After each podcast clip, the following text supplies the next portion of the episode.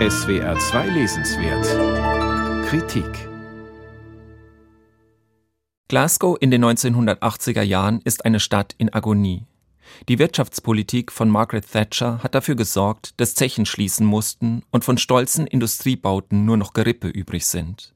In schäbigen Sozialwohnungen hausen in Arbeitslosigkeit und Armut gedrängte Menschen ohne Zukunft. Sie leben von der wöchentlichen Stütze und dem Kleingeld aus Strom- und Fernsehzählern, die sie so geschickt aufbrechen, dass es nicht auffällt. In diesem bedrängenden Elend wächst der sensible Shaggy, der anfangs fünf Jahre alt ist, zusammen mit zwei Geschwistern heran. Zu dem meist abwesenden Vater Shug Bane, dessen Namen er trägt, hat der Junge keine Beziehung. Seine Mutter hingegen liebt er über alles. Die attraktive Agnes lebt nach der Scheidung von ihrem ersten Mann mit Chuck und den Kindern in äußerst beengten Verhältnissen bei ihren Eltern und blickt verzweifelt auf ein verfehltes Leben. Doch den Traum vom Glück hat Agnes zu diesem Zeitpunkt noch nicht aufgegeben. Als Chuck, der ungeniert mit anderen Frauen schläft, ihr den Umzug in eine eigene Wohnung am Stadtrand in Aussicht stellt, schöpft sie noch einmal Hoffnung. Aber die trostlose Sozialsiedlung in der Nähe einer stillgelegten Grube ist kein neuer Anfang, sondern Sackgasse und Endpunkt. Jacques überlässt Agnes und die Kinder sich selbst und zieht zu einer Geliebten. Dass er nie daran gedacht hat zu bleiben, offenbart er keineswegs reumütig, sondern mit einer Brutalität, die nicht nur ihm, sondern vielen Figuren zur Gewohnheit geworden ist und dem Roman eine zusätzliche düstere Grundierung gibt. Die sich wiederholenden Szenen, in denen er Agnes zu Boden reißt, mit Tritten malträtiert und sie missbraucht, sind bar jeglichen Mitleids, von einer boshaften Abgründigkeit und Drastik. Den schaurigen Abschied beschreibt Douglas Stewart so.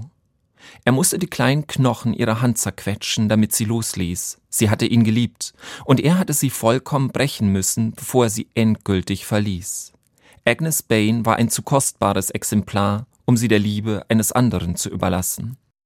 In der armseligen Siedlung Pithead spielt der größte Teil des berührenden Sozialdramas, das eine ganze Dekade umfasst.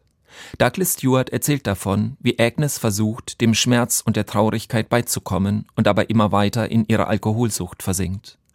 Um an Hochprozentiges zu gelangen, ist sie zu allem bereit. Sie schläft mit Männern, die ihr zuwider sind. Mehrfach wird sie vergewaltigt, ohne dass sie daran eine klare Erinnerung hätte.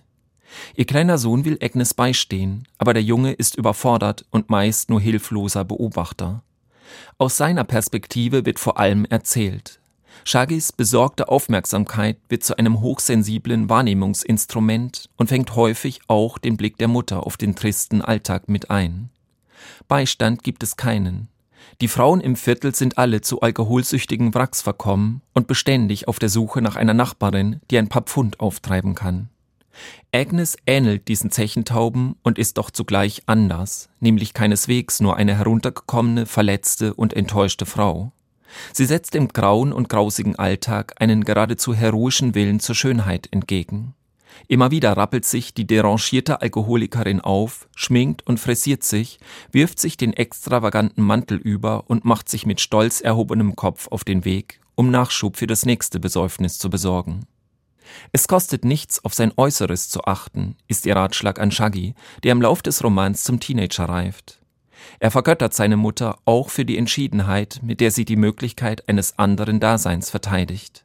Zumindest in der Vorstellung eröffnet sich dem homosexuell veranlagten Jungen, der immer das Gefühl behält, anders als Gleichaltrige zu sein, ein Ausweg aus der Tristesse.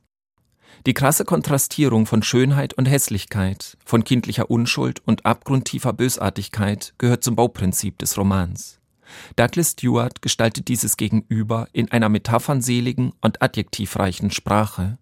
Sein opulenter Stil ist voller Höhenflüge und Mängel.